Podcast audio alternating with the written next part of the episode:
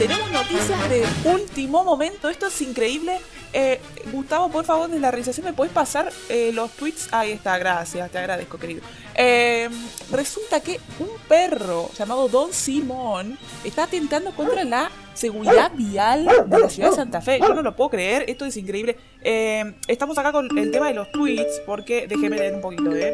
Eh, bueno, resulta que Gato, que es un vecino acá de la cuadra, yo lo conocemos hace muchísimos años, que viene acá al canal, eh, resulta que lo vio cómo está realizando muchísimas y reiteradas transgresiones eh, en la vía pública, disculpen, en la vía pública. Bueno, eh, resulta que el señor no le interesa respetar las señales de tránsito para nada. Está acá en Boulevard doblando como quiere.